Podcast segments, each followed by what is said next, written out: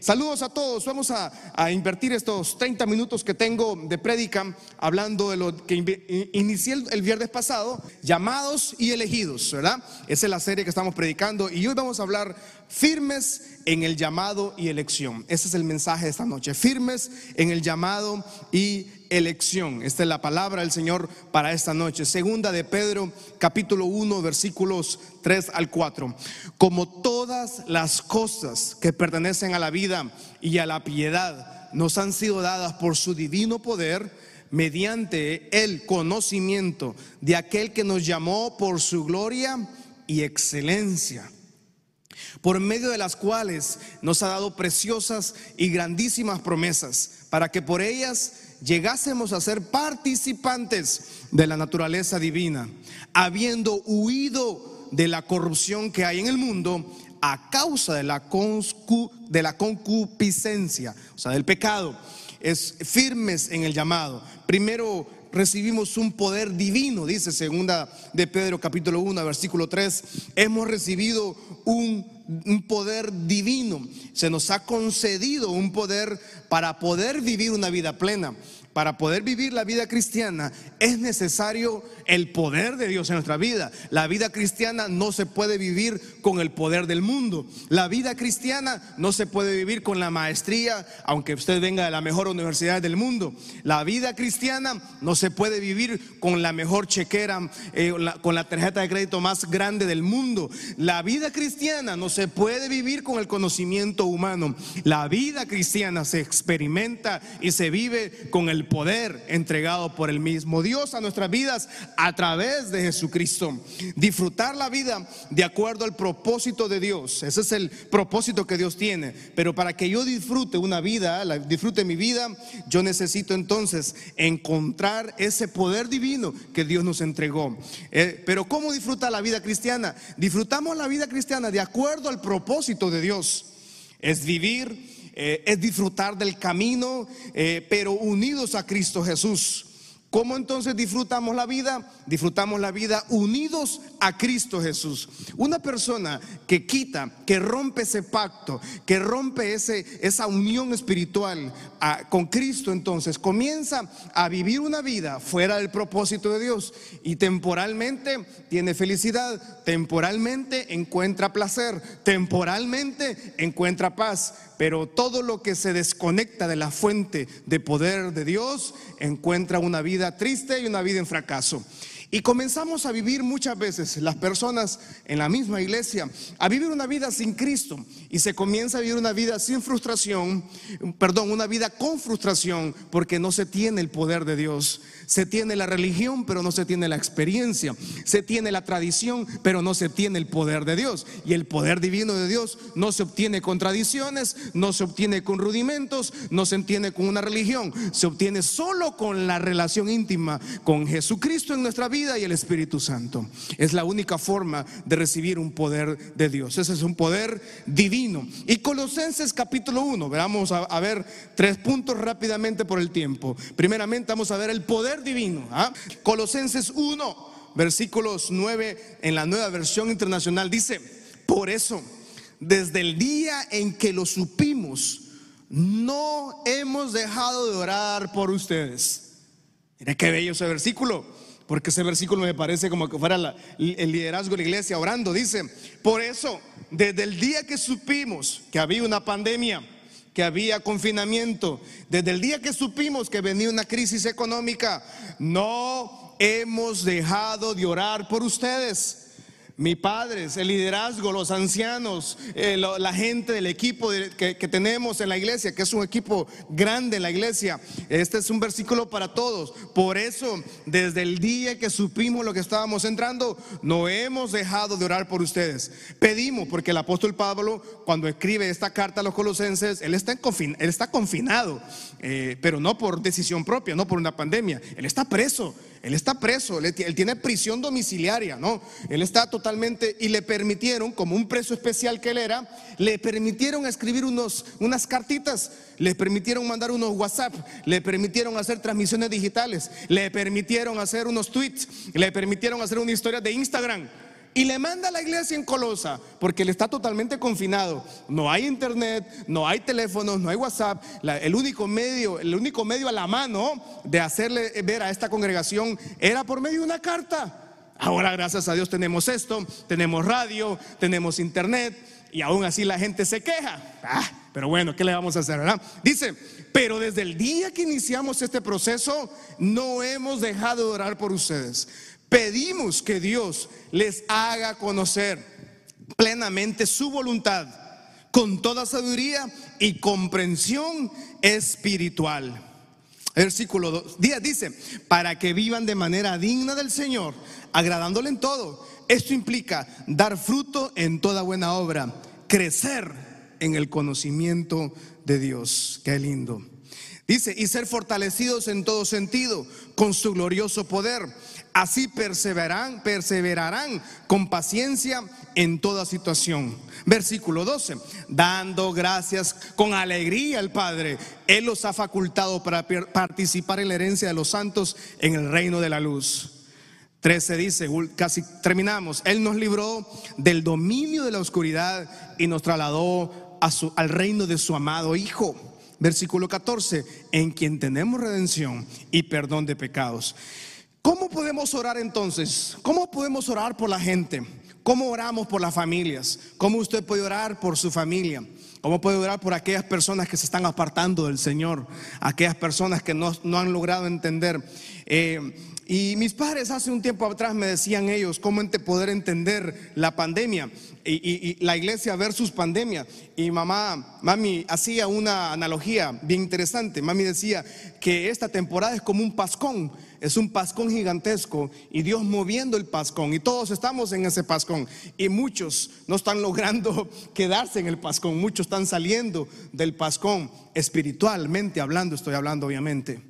Porque muchas personas no están entendiendo que esta temporada es una temporada para acercarnos a Dios. Y lo que ha provocado en mucha gente que no conoce de Dios, que tenía una religión pero no tenía una experiencia en Cristo, se han alejado del Señor. Pero el apóstol Pablo dice, yo quiero orar, he estado orando por ustedes. Y él ora nueve puntos por la iglesia de Colosa. Nueve puntos, anótelos por favor ahí. Oración por los demás. Él manda a decir, yo estoy orando por ustedes, los Colosa. Y este señor que había fundado la iglesia, ese señor un discípulo del apóstol Pablo, no sabemos si es tan discípulo, pero era una persona cercana a Pablo, era el señor Epafras. Epafras era el fundador de la iglesia en Colosa y le mandan la carta y a Epafras le dice, yo estoy orando por ti y estoy orando por toda la iglesia. Nueve cosas por las que el apóstol Pablo ora, por el poder divino de Dios. Número uno, ora que comprendan la voluntad de Dios. Es necesario que todos oremos por las familias, por los esposos, porque hay gente que no entiende la voluntad del Señor en esta temporada. Hay gente que no entiende, hay gente que está, ha vivido meses murmurando, meses pecando, meses enojado, y el pastor, y que la iglesia, y que el liderazgo, y que el gobierno, y que los chinos, y que Estados Unidos, y no sé qué. Y, la primer punto que Pablo le dice a Colosa, ¿saben qué, señores? Yo estoy orando por ustedes, que comprendan la voluntad de Dios. Dígale que está a su lado en su casa. Dígale que está a su lado en el carro, en la radio, donde quiera me esté escuchando. Diga, yo voy a orar por esta familia que comprendan la voluntad del Señor. Número dos, que obtengan sabiduría espiritual.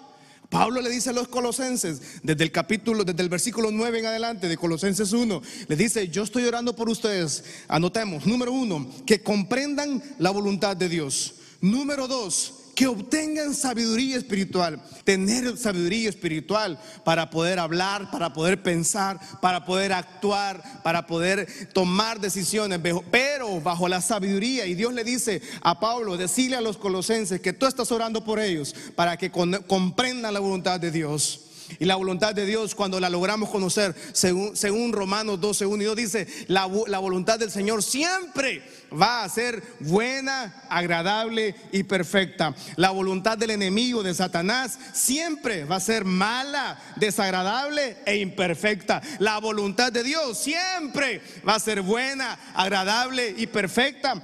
Va a ser buena en la pandemia, va a ser agradable en la pandemia, va a ser perfecta en la pandemia. Prepandemia, en pandemia y post pandemia, Dios seguirá siendo fiel. Vamos, diga gloria a Dios en su casa, diga Dios en su familia. La voluntad de Dios será buena, agradable y perfecta. Y número dos, obtengan sabiduría espiritual. Le dice a los colosenses en un escrito que les manda a ellos, una cartita, una sola carta, no manda copias, no puede mandar copias, obviamente, no existía nada de eso. Número dos, obtengan sabiduría espiritual. Número tres, que agraden y honren a Dios. Qué necesario es que oremos por la gente, que logre la gente agradar a Dios y que logre la gente honrar a Dios. La gente no quiere honrar a Dios. La gente está más interesada en honrarle al vecino, en agradarle a la gente en redes sociales, en agradarle al amigo. Y el amigo está más perdido que una cabra en el City Mall. Eh, quieren agradarle al, compañero, quieren agradarle al esposo, quieren agradarle a los padres, quieren agradarle a las amistades, pero no quieren agradarle a Dios. Y Pablo le dice a los colosenses, señores, estoy orando por ustedes para que tengan, comprendan la voluntad de Dios, eh, obtengan sabiduría espiritual y número tres, agraden y honren a Dios. Familia, mi shalom, que usted, que su familia y su casa honren y agraden a Dios. Número cuatro, que lleven muchos frutos. Pastor, qué difícil en esta temporada, qué complicado, no hay nada, ah, no, no hay frutos, no tenemos nada. Esta temporada el Padre abre ventana del cielo y usted va a llevar mucho fruto. No sabemos la fórmula del Señor porque es una fórmula con poder divino, no es una fórmula que, les, que la estudian los científicos, no es una fórmula enseñada en las facultades de matemáticas y estadística, es una fórmula del poder de Dios. Y esta, esta noche el apóstol Pablo le recordaba a los colosenses, yo estoy orando por ustedes, que a pesar de la crisis, a pesar de la adversidad, a pesar de las blasfemias, a pesar de las burlas, a pesar de las humillaciones, a pesar de las grandes complicaciones, a pesar de las deudas, a pesar de la adversidad, ustedes llevarán mucho fruto. Vamos, casa mi salón, diga conmigo, llevaremos mucho fruto. Mi casa llevará mucho fruto, mi hogar llevará mucho fruto. Y el apóstol Pablo le dice, pero yo también oro por ustedes, le dice, que crezcan en el conocimiento de Dios. La gente no quiere crecer en el conocimiento de Dios. Quieren crecer en el conocimiento humano, quieren crecer en el conocimiento personal, pero no quieren experimentar el conocimiento del Señor. Mucha gente quiere las promesas del Señor, pero no quieren conocer al dueño de las promesas. No quieren experimentar, no quieren procesos. Quieren, quieren vivir una vida cristiana como que fuera un microondas donde se mete la sopa instantánea y en 10, 20 segundos está lista. Y la vida con el Señor no funciona. La vida con el Señor no es un microondas, no es una sopa instantánea. La vida con el Señor es una etapa de crecer conociendo al Señor. Y la iglesia en Colosa estaba preocupado Pablo y les manda a decir, yo quiero y oro por ustedes que puedan crecer conociendo al Señor, porque mucha gente no quiere crecer en el Señor. Mucha gente puede estar en el Evangelio muchos años, pero siguen siendo un árbol bonsai. Y número seis, le dice también, oro por ustedes, que ustedes estén llenos de la fortaleza del Señor. Casa Michalón, oro por usted también desde este altar, desde esta santa casa, que Dios le llene de fortaleza en medio de toda dificultad. Eh, número siete, que tengan perseverancia y que tengan paciencia. Qué difícil. Algo que hemos sido muy probados en esta temporada es la perseverancia y paciencia. Pero la casa Michalón hemos perseverado ah, todavía. Yo sé que tal vez hemos perdido algunos hermanitos, algunas hermanitas, pero usted y yo seguimos fieles al Señor. Seguimos perseverando, seguimos teniendo paciencia, sabiendo que lo mejor viene del Señor. Número 8, le dice el apóstol Pablo, yo estoy orando por ustedes para que tengan el gozo de Cristo.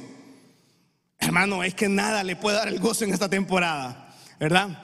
Todo lo que el mundo ofrece en esta temporada es un gozo temporal, es un gozo para un día, para dos días. Pero Pablo, le dice, lloro por ustedes para que tengan el gozo de Cristo. Lloro esta noche que usted reciba el gozo del Señor, a pesar del llanto, a pesar del... No estoy diciendo que si usted perdió un familiar, ignórelo, no, de ninguna manera. Hay un proceso de duelo, hay un proceso de dolor, pero usted puede recibir el gozo de Cristo en medio de toda circunstancia. Es que cuando yo me gozo en el Señor, no es que estoy ignorando ni estoy menospreciando el proceso, es todo lo contrario. Cuando yo me gozo en el Señor, estoy diciendo al Señor, yo sé que tú estás obrando a mi favor, yo sé que tú estás haciendo algo a mi favor. No, no estoy menospreciando ni insultando a las personas, ni creyéndome superior, simplemente digo, yo estoy feliz, estoy contento, porque sé que Dios me está procesando. Y Dios muchas veces, es fantástico cuando Dios a veces nos mete a procesos, a todos en circunstancias que no esperábamos. Y eso es fantástico porque fue Dios. No fue tal vez decisión suya o mía, sino que Dios a veces nos mete en situaciones. Por eso Pablo le dice a la iglesia Colosa, yo oro por ustedes que tengan el gozo de Cristo. Número nueve, que sean siempre agradecidos. O sea, el apóstol Pablo ora por nueve puntos. Ya los mencioné todos, difíciles de volverlos a lograr a, a, mencionar. Y luego del versículo 12 al 14, Pablo menciona cinco beneficios que Dios le da a todos los creyentes a través de Cristo Jesús. Cinco. Primero oramos nueve cosas por las que Pablo ora, ya las mencionamos. Ahora vamos a hablar por cinco, cinco beneficios que el apóstol Pablo dice todos obtenemos cuando venimos a, a, a, conocer a Dios a través de Cristo Jesús. Número uno, nos hizo aptos para participar de la herencia de los santos. Primero, primer beneficio cuando recibo a Cristo Jesús es que me hace apto. Antes no estábamos aptos no estábamos listos, no estábamos disponibles. Número dos, nos rescata del dominio de Satanás y nos hizo santos. Mucha gente viene al Señor, pero no, no quieren quitarse el mundo de oscuridad, no quieren quitarse el mundo de pecado. Número tres, nos trajo a su reino eterno. Número cuatro, nos compró con sangre del cordero en la cruz del Calvario, o sea, nos redimió de pecado. Y número cinco, perdonó nuestros pecados. Rápidamente, cinco beneficios que el apóstol Pablo dice, ustedes tienen estos beneficios cuando reciben a Cristo Jesús. Número uno, para los que están anotando en sus casas, nos hizo aptos para participar de la herencia de los santos. Número dos, nos rescató del dominio de Satanás y nos hizo santos. Número tres, nos trajo a su reino eterno. Número cuatro, nos redimió, nos lavó con la sangre del cordero. Y número cinco, perdonó todos nuestros pecados. En esta temporada reciba la fortaleza del Señor. Isaías 40, 29 dice, Isaías capítulo 40, versículo 29 dice, Él da esfuerzo alcanzado y multiplica las fuerzas al que no tiene ninguna. Esto es un poder divino, este es el poder del Señor. Dos cosas que el hombre humano no puede hacer. El hombre, ni la medicina, ni la medicina deportiva puede hacer esto.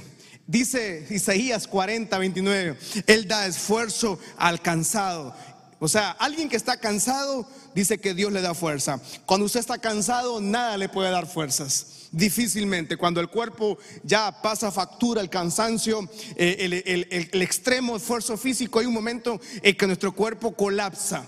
Que nada. Y llegamos a, a veces ese cuerpo que hasta se desmaya, ¿verdad? Cuando un cuerpo, cuando una persona se desmaya es que está frito, ¿no? Ya su cuerpo no tiene fuerzas. Pero dice Isaías, mediante el poder divino de Dios, recibe fuerzas el que está cansado. fuerza.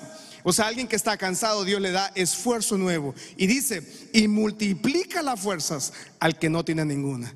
El Dios es, el, como es un poder divino y como Él es el creador eh, y Él rompe toda regla eh, física y matemática, Dios, Dios sí puede multiplicar de cero. Dios puede multiplicar de cero.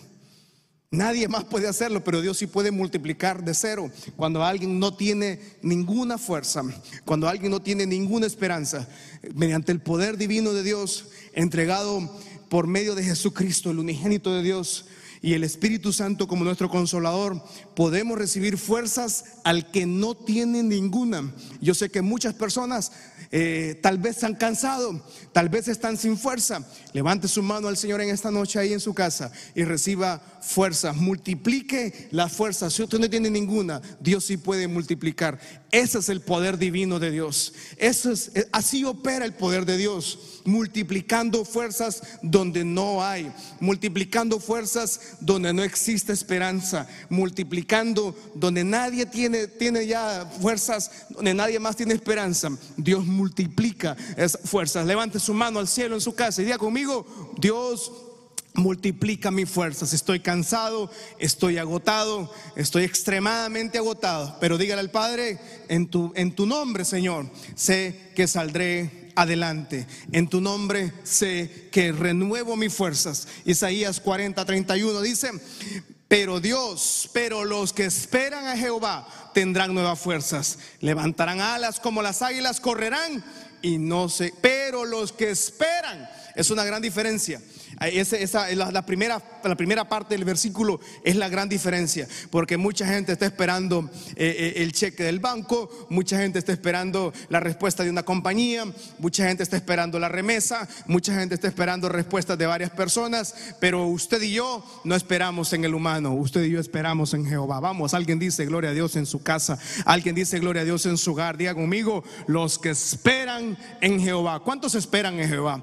¿Cuántos están esperando en el Señor? A pesar de la tremenda crisis que estamos viviendo, a pesar de la crisis que estamos corriendo, que estemos atravesando. Dice la palabra Isaías 40, 31, los que esperan en Jehová tendrán nueva fuerza. Vamos, levante su mano al cielo y diga ahí esta noche, yo esta noche recibo nuevas fuerzas, recibo nuevo espíritu, recibo nuevas fuerzas emocional, mental. Tal vez hay un cansancio, tal vez usted está pasando una tremenda crisis en su hogar, tal vez está pasando una situación adversa y usted está recibiendo tantas malas noticias, pero esta noche dice el Señor, le recuerda los que esperan. Solo Dios puede hacer eso, porque es un poder divino. Quiero ir terminando en esta noche porque el tiempo se nos ha ido lastimosamente, pero vamos a orar al Señor unos segundos para que usted pueda conectarse en su casa y recibir esta presencia del Espíritu Santo, este poder divino que no lo puede dar nadie. Este poder divino no se puede recibir eh, eh, eh, con un poder político, este poder divino no se puede recibir con un poder económico, este poder se recibe solo en la intimidad con el Padre Celestial. Y el apóstol Pablo oraba por los colosenses desde una fría prisión, desde un calabozo seguramente, encadenado seguramente. Y les mandaba cartas les decía, yo estoy orando por ustedes. No importa lo que esté sucediendo, Dios seguirá siendo fiel. Oro que conozcan la voluntad de Dios. Oro que le conozcan. Oro que le honren. Y así nos ha tocado esta temporada nos ha tocado encontrar la voluntad del Señor en medio de tanta confusión. Nos ha tocado agudizar el oído espiritual. Nos ha tocado vivir en santidad. Nos ha tocado ir, remando contra la corriente. Muchos han escogido seguir viviendo como la maldición de sus familias. Muchas personas escogen vivir eh, el, molde que su familia ya les dictó. Un molde lleno de maldición, molde de pobreza, molde de pecado, molde de suciedad, un molde lleno de, abusos. Pero no, el apóstol Pablo dice a los colosenses, ustedes no, ustedes van a vivir bajo el poder divino del Señor. Y Dios tiene ese poder divino para usted disponible esta noche. Y Dios multiplica las fuerzas para su vida.